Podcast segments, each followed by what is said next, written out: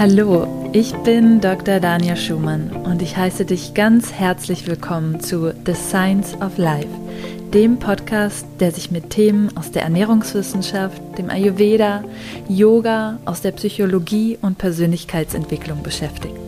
Lass uns gemeinsam unsere Fragen ans Leben mit Verstand, Herz und Humor betrachten. Hallo und schön, dass du wieder mit dabei bist für eine weitere Folge von The Science of Life.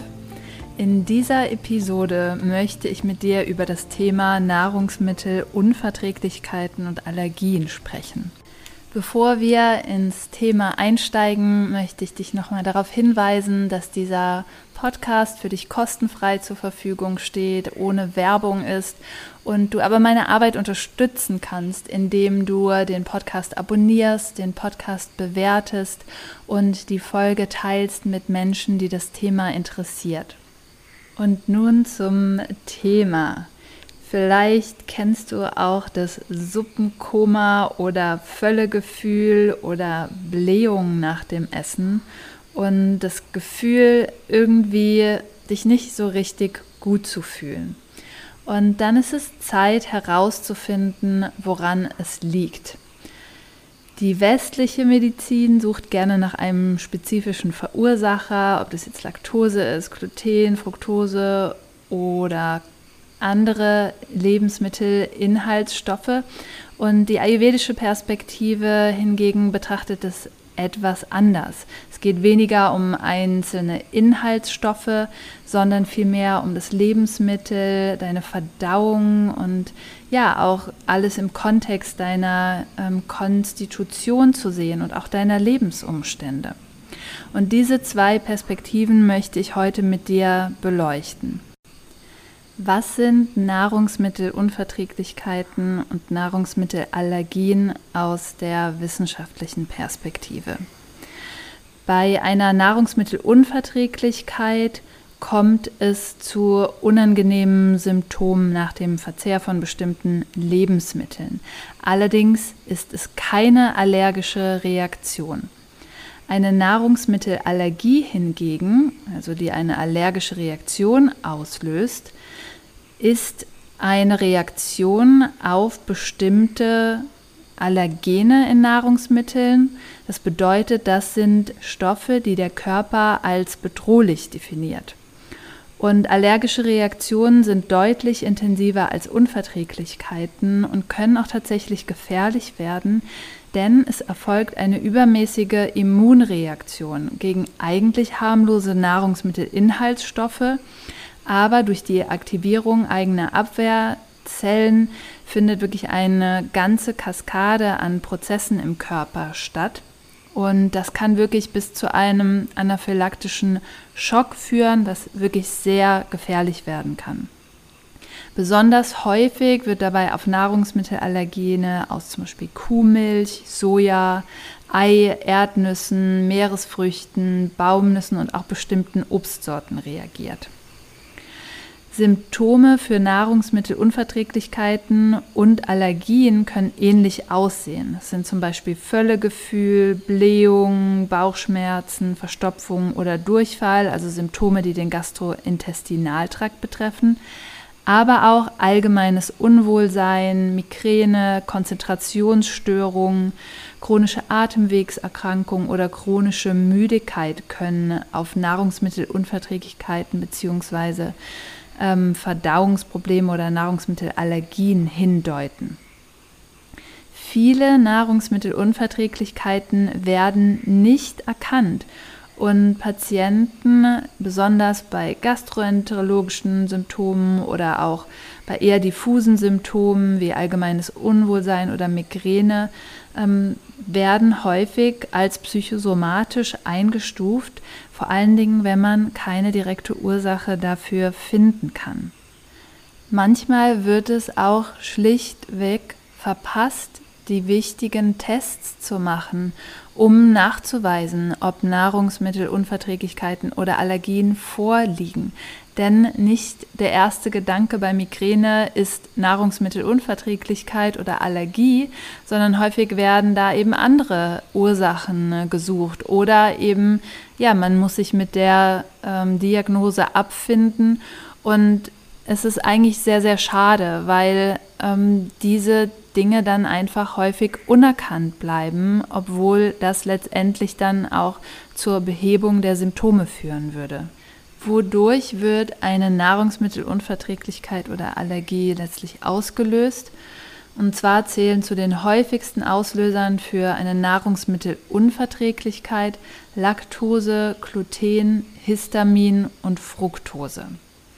Bei der Laktoseintoleranz ist es so, dass das Enzym Laktase fehlt oder nicht ausreichend gebildet wird und damit gelangt die Laktose, also der Milchzucker aus Milchprodukten oder der Milch, ohne in die verdaulichen Monosaccharide, also die einzelnen Bestandteile, abgebaut zu werden, in den Dickdarm. Und das führt dort zu Blähungen und weiteren gastrointestinalen Symptomen.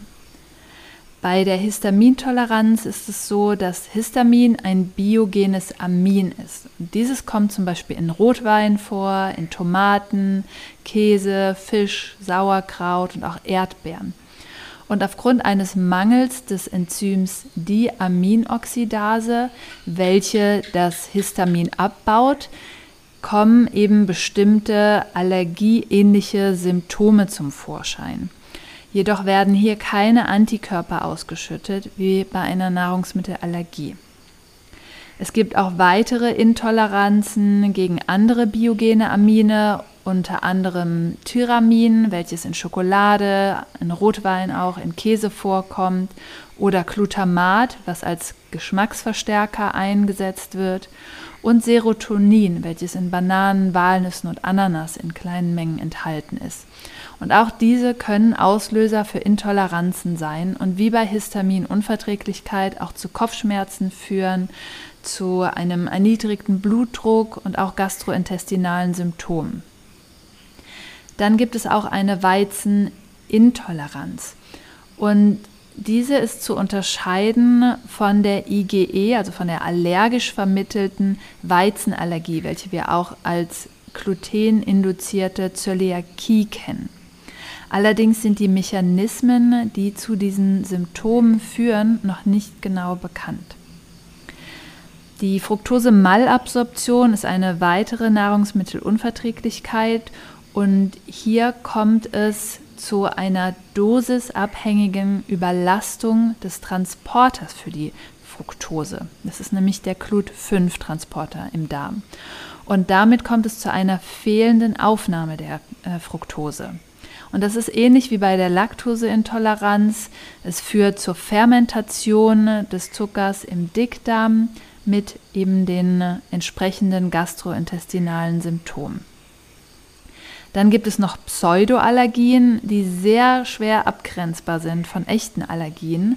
Ähm, sie werden von Nahrungsmitteln induziert, welche auch eine immunabhängige, also IgE-abhängige Mastzellaktivierung imitieren. Und dazu gehören zum Beispiel Erdbeeren, Zitrusfrüchte, Tomaten, Meeresfrüchte und auch Zusatzstoffe wie Salicylate.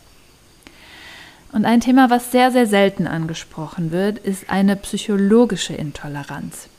Und das sind Störungen im zentralen oder enterischen Nervensystem, also der Darm-Hirn-Achse, sowie frühkindliche Erfahrungen und Prägungen, die zu Nahrungsmittelintoleranzen führen, aufgrund dessen, dass wir bestimmte schwerwiegende Ereignisse, traumatische Ereignisse oder auch einfach sehr unangenehme Erfahrungen mit bestimmten Nahrungsmitteln assoziieren. Also dass wir auf eine bestimmte Art und Weise konditioniert wurden.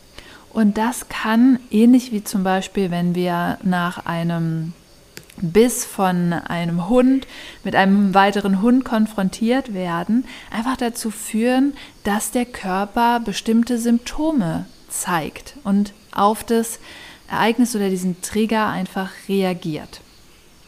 Welche Stoffe sind jetzt bei einer Nahrungsmittelallergie auslösend?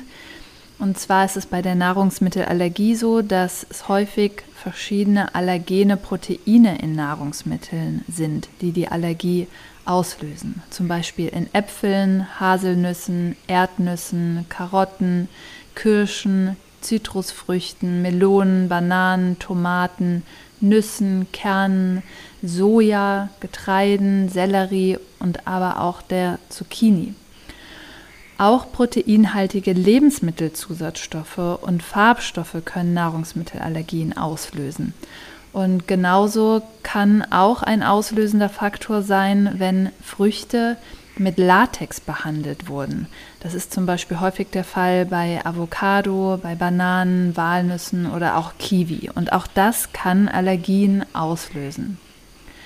Das Risiko für Nahrungsmittelallergien kann übrigens gesenkt werden, ja, für alle, die Kinder haben oder Kinder planen, wenn Kinder bis zum vierten Monat ausschließlich gestillt werden. man hat festgestellt in Untersuchungen, dass dadurch die Wahrscheinlichkeit sinkt, später Nahrungsmittelallergien im Leben zu entwickeln. Ein weiterer Auslöser sowohl für Unverträglichkeiten als auch Allergien ist Gluten. Gluten ist eine Proteinkomponente von Getreidearten wie zum Beispiel Weizen, Roggen oder Dinkel und es wird auch als Klebereiweiß bezeichnet, denn es ist für die gute Backfähigkeit verantwortlich, da es die Elastizität des Teiges fördert.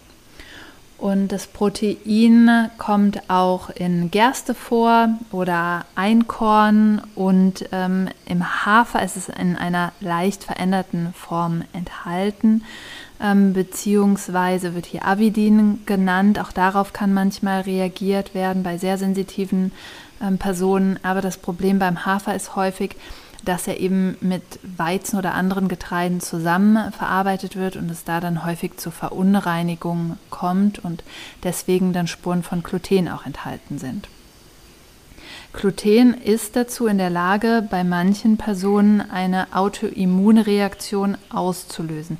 Das bedeutet, dass Antikörper aus dem Organismus als Angriff auf das Protein gezielt ausgeschüttet werden. Und das ist eine schwerwiegende Krankheit, die sich Zöliakie nennt. Und diese ist dafür verantwortlich, dass die Dünndarmschleimhaut zerstört wird, welche hauptsächlich für die Nährstoffaufnahme verantwortlich ist. Das bedeutet, aufgrund einer chronischen Entzündungsreaktion, weil das Immunsystem eben überreagiert, kommt es dazu, dass die Darmschleimhaut entzündet ist und deswegen bilden sich auch die sogenannten Zotten zurück und diese sind aber besonders wichtig für die Aufnahmekapazität. Und deswegen geht dann auch häufig mit der Zöliakie einher, dass weitere Nährstoffmängel auftreten. Hier kann man die Zöliakie eben entweder mittels Dünndarmbiopsie oder auch mit einem Antikörpernachweis im Blut diagnostizieren. Und die einzige Möglichkeit ist hier wirklich mit lebenslanger glutenfreier Ernährung zu therapieren. Von der Zöliakie abzugrenzen ist, wie eben angesprochen, die IgE vermittelte Weizenproteinallergie und zum anderen die Non-Celiac Wheat Sensitivity. Das ist die Glutenunverträglichkeit oder Glutensensitivität. Und deren Existenz wird seit längerem vermutet und ist inzwischen auch durch doppelblinde, placebo-kontrollierte Expositionsstudien nachgewiesen worden. Und hier sind aber allerdings noch nicht ganz klar, welche Mechanismen dahinter stecken. Und es kann sein, dass es eine Intoleranz gegen äh, Weizeninhaltsstoffe ist und es lässt sich nur schwer diagnostizieren. Aber Symptome können eben Verdauungsstörungen sein, Kopfschmerzen, Erschöpfung, Schlafstörungen, Konzentrationsstörungen oder auch Schwindel. Und hier kann man zum Beispiel testen, ob eine Minimierung oder auch der Verzicht auf Gluten diese Symptome mindert. Es ist immer wichtig, eine gründliche Anamnese und eine Ausschlussdiagnose zu machen. Und das bedeutet, dass vom Arzt auch andere Erkrankungen wie zum Beispiel Gastritis oder chronisch entzündliche Darmerkrankungen ausgeschlossen werden. Und danach kann dann eine Identifizierung von eventuellen Nahrungsmittelintoleranzen mit Hilfe von Tests erfolgen. Und diese sollten als Hinweis dienen. Und es ist aber auch immer so, dass jeder Test ähm, Limitierungen und Schwächen aufweist. Wenn du die Vermutung hast, eine Nahrungsmittelunverträglichkeit oder Allergie zu haben, dann ist es auf jeden Fall wichtig, dass du das ärztlich abklären lässt. Das kannst du zum Beispiel beim Gastroenterologen oder beim Hausarzt machen. Und hier ist wichtig, dass für jede ähm, Nahrungsmittelallergie oder auch für ähm, jede Intoleranz ähm, verschiedene ähm, Tests zur Verfügung stehen. Bei Allergien sind es zum Beispiel Hauttests, sogenannte Pricktests oder Messungen von spezifischem IgE im Serum. Ähm, auch Provokationstests mit Nahrungsmittelallergenen werden zum Teil durchgeführt.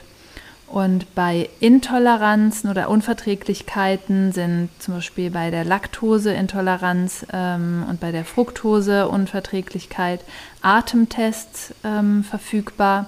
Und bei Histamin wird der Nachweis des abbauenden Enzyms Diaminoxidase, DAO abgekürzt, gemacht, ähm, beziehungsweise werden auch dessen Kofaktoren wie zum Beispiel Vitamin B6 ähm, getestet.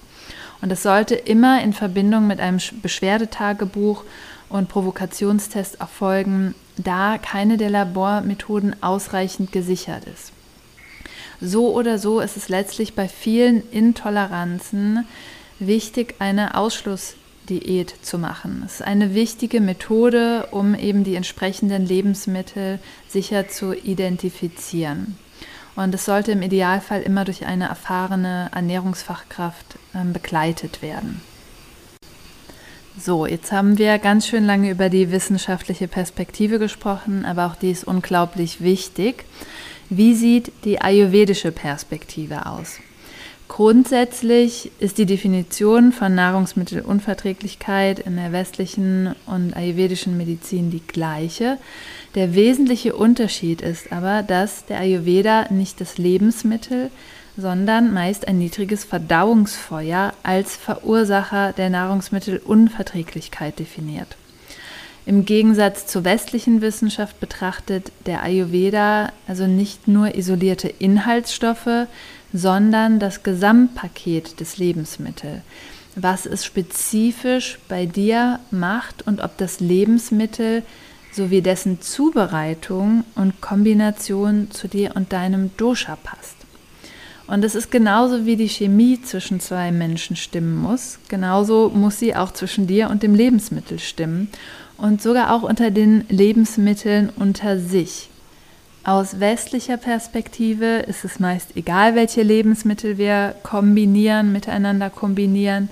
Es sei denn, es geht um den Gehalt an Aminosäuren. Da ist mittlerweile bekannt, dass bestimmte Lebensmittel sich besonders gut ergänzen und miteinander kombiniert werden sollten, vor allen Dingen bei den pflanzlichen Proteinen.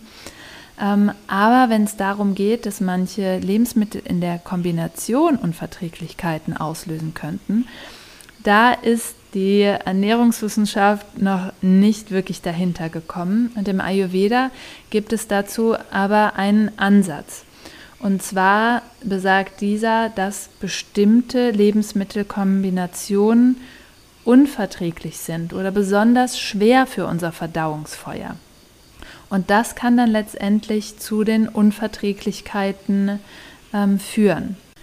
Häufig lösen sich wirklich Beschwerden aus meiner Erfahrung und Arbeit mit Klienten, wenn bestimmte Kombinationen ausgelassen werden, beziehungsweise Lebensmittel anders kombiniert werden. Und viele Verdauungsbeschwerden oder auch das Gefühl des Unwohlseins, Völlegefühl, Schwere löst sich dadurch bereits auf. Wenn du mehr zu dem Thema wissen willst, dann hör gern in meinen Podcast Nummer 48 rein. So kombinierst du Lebensmittel optimal. Ein weiterer Punkt ist, dass wenn du deinen Dosha-Typ kennst, verstehst du oft auch schon von selbst, warum du welche Lebensmittel besser oder schlechter verträgst oder wie du mit einer anderen Zubereitung deine gesamte Verdauung verbessern kannst. Und hier ist interessant, dass besonders ein Pitta-Übermaß häufig verantwortlich für eine Histaminintoleranz ist. Und die zu meidenden Lebensmittel bei äh, Pitta-Ernährung oder die nicht so optimal für das Pitta-Dosha sind, decken sich mit den zu meidenden Lebensmitteln bei Histaminintoleranz. Ein weiterer Tipp ist, dass bei leichten Allergien, zum Beispiel gegen Äpfel, kannst du auch ausprobieren, das Obst zu erhitzen, also zu dünsten oder in Energie anzubraten. Im Ayurveda wird immer empfohlen, Nahrung zu kochen oder zu dünsten, um diese verträglicher zu machen. Und man hat festgestellt, dass rohe Nahrungsmittel ein höheres Allergenpotenzial haben da eben die Proteinstruktur beim Kochen verändert und unwirksam gemacht wird, sind diese in der gekochten Form dann meist leichter verträglich. Wie kannst du nun Nahrungsmittelunverträglichkeiten entlarven und auch aus der Ayurveda-Perspektive behandeln? Der Punkt Nummer eins ist, führe ein genaues Ernährungstagebuch. Ich erkläre dir gleich noch mehr dazu wenn du im Alltag ein Ernährungstagebuch akribisch führst. Und nur dann ist es auch aussagekräftig. Ähm, dann kannst du wirklich feststellen, auf welche Lebensmittel du reagierst. Der zweite Punkt ist, dass du deinen Konstitutionstyp bestimmen kannst. Der Ayurveda behandelt Nahrungsmittelunverträglichkeiten, indem er die Harmonie zwischen den Doshas wiederherstellt und auch die Verdauung stärkt. Und je nach Doshas gibt es eben Do's und Don'ts für bestimmte Lebensmittel. Und deswegen ist dein Dosha-Typ zu kennen eine gute Grundlage, um eben auch Nahrungsmittelunverträglichkeiten äh, mit Ayurveda gezielt zu entlarven. Punkt Nummer drei ist, deine Verdauung zu stärken, wie eben schon angesprochen. Und im Ayurveda gibt es verschiedene Möglichkeiten, die Verdauung zu stärken. Ja, das kann über Gewürze oder Kräuter sein, aber auch die Beachtung von ein paar einfachen Grundsätzen in der Ayurveda-Ernährung. Und der vierte Punkt ist, die Lebensmittel gut zu kombinieren, wie gerade eben angesprochen. Ja, sowohl die Ernährungswissenschaften als auch der Ayurveda kennen bestimmte Grundsätze, um Lebensmittel so zu kombinieren, ähm, dass sie gut verträglich sind oder beziehungsweise auch so zuzubereiten. Wie kannst du jetzt also mittels eines Ernährungstagebuchs deine Nahrungsmittelunverträglichkeiten testen? Deine Ernährung ist, wie gesagt, die Grundlage für dein Wohlbefinden, aber im Ayurveda gibt es eben nicht die eine richtige Ernährung für alle Menschen, sondern die richtige Ernährung ist, wie gesagt, höchst individuell und richtet sich auch nach deiner Grundkonstitution. Und trotzdem ist es wichtig, dass du für dich austestest, was sich stimmig für deinen Körper anfühlt und was nicht. Egal, was die Nahrungsmitteltabellen im Ayurveda sagen. Ja, das heißt, hier ist noch ein weiterer Punkt, warum es so wichtig sein kann, eben auch ein solches Ernährungstagebuch zu führen. Schritt 1 ist, dass du für sieben Tage ein Ernährungsprotokoll führst. Und zwar, wie gesagt, akribisch. Ernähre dich ganz normal, wie du das sonst auch tun würdest, und schreibe jeden Tag auf, was du isst, wann du es isst, wie deine Stimmung zu dem Zeitpunkt ist, wie dein Energielevel an diesem Tag war, was du an diesem Tag gemacht hast und auch welche Symptome aufgetreten sind. Wie wir essen ist nämlich genauso wichtig wie was wir essen. Denn wenn wir uns beim Essen emotional unausgeglichen fühlen, kann das auch die Harmonie des Körpers durcheinander bringen. Und ebenso wird auch der, ähm, der Zustand deines Gemüts, deines Geistes wiederum von den subtilen Qualitäten unseres Essens bestimmt. Schritt Nummer zwei ist die Auswertung von diesem Protokoll. Hast du jetzt erst einmal mögliche Symptome mit bestimmten Nahrungsmitteln in Verbindung gebracht durch das Protokoll, solltest du diese Lebensmittel oder Lebensmittelgruppe einmal probeweise für zehn Tage meiden und dann schauen, ob sich ein Unterschied in deiner Befindlichkeit einstellt. Du solltest auch bedenken, dass eine Störung oder eine Unverträglichkeit auch in einem zu geringen Verdauungsfeuer liegen kann. Und dann ist es so, dass wir bestimmte Lebensmittel, die einfach schwerer zu verdauen sind, nicht mehr gut verdauen können. Und es liegt weniger am Lebensmittel selbst. Andere individuelle Auslöser können, wie gesagt, auch ähm, die jeweiligen Lebensmittel sein, die dein Dosha aus dem Gleichgewicht bringen. Und wichtig ist hier auch aus der ayurvedischen Perspektive trotzdem die Symptome immer ärztlich abklären zu lassen, wenn du ein entsprechendes Nahrungsmittel identifiziert hast, zum Beispiel durch einen Allergietest.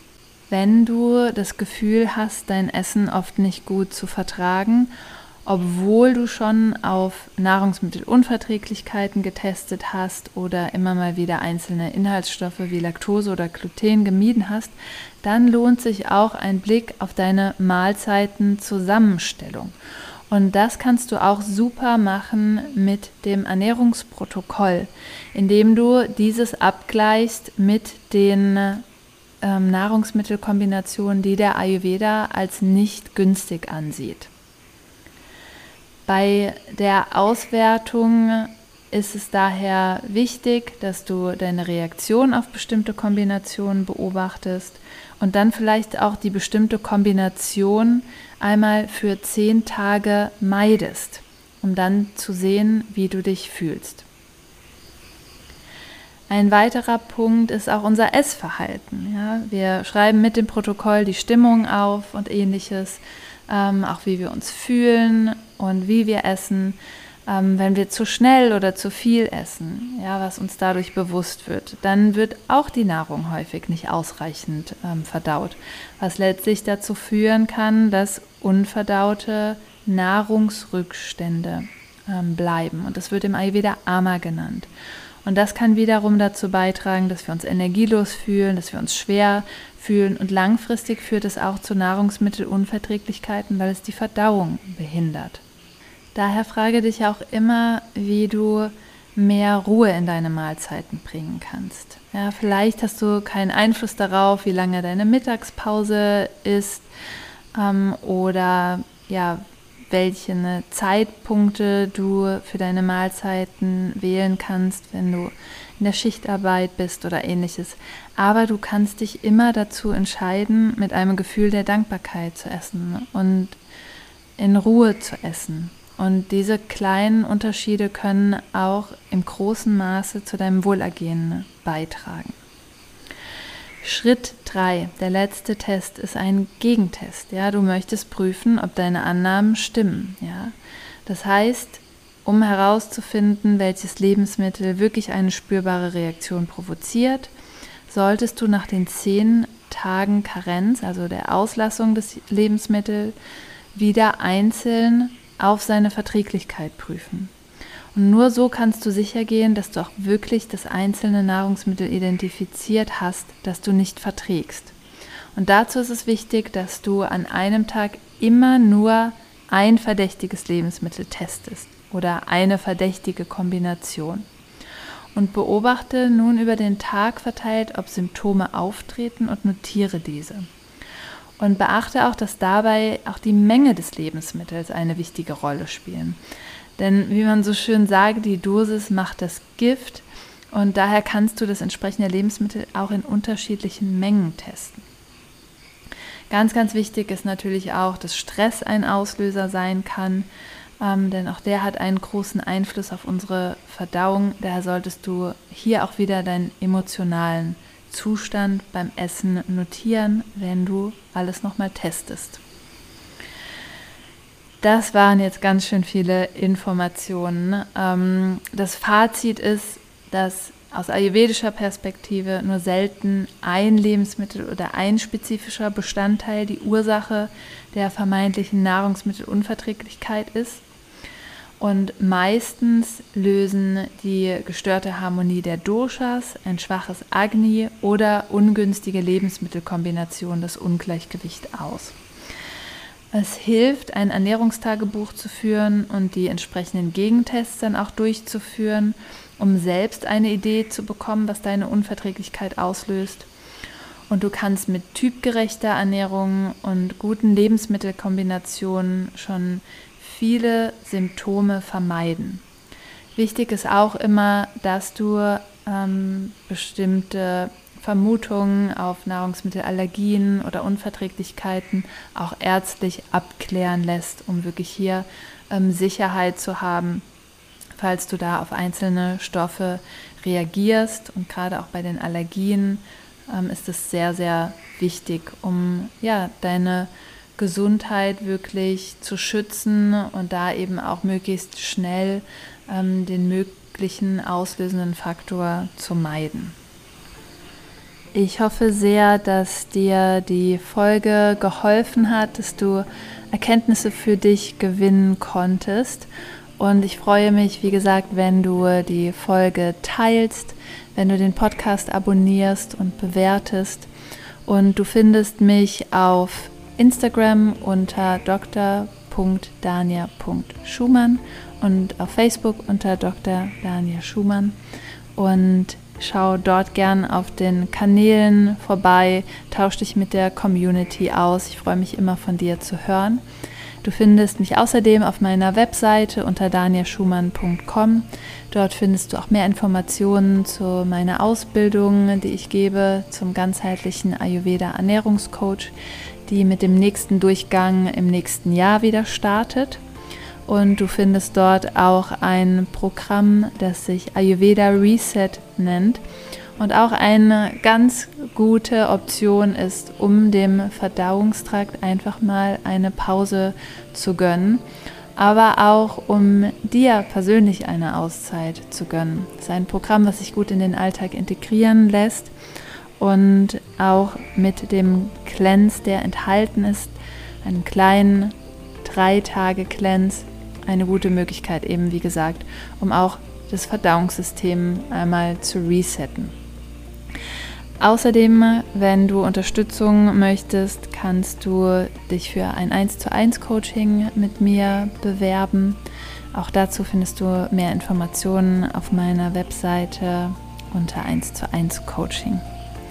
Schön, dass du mit dabei warst und ich freue mich, von dir zu hören. Wünsche dir alles Liebe. Namaste.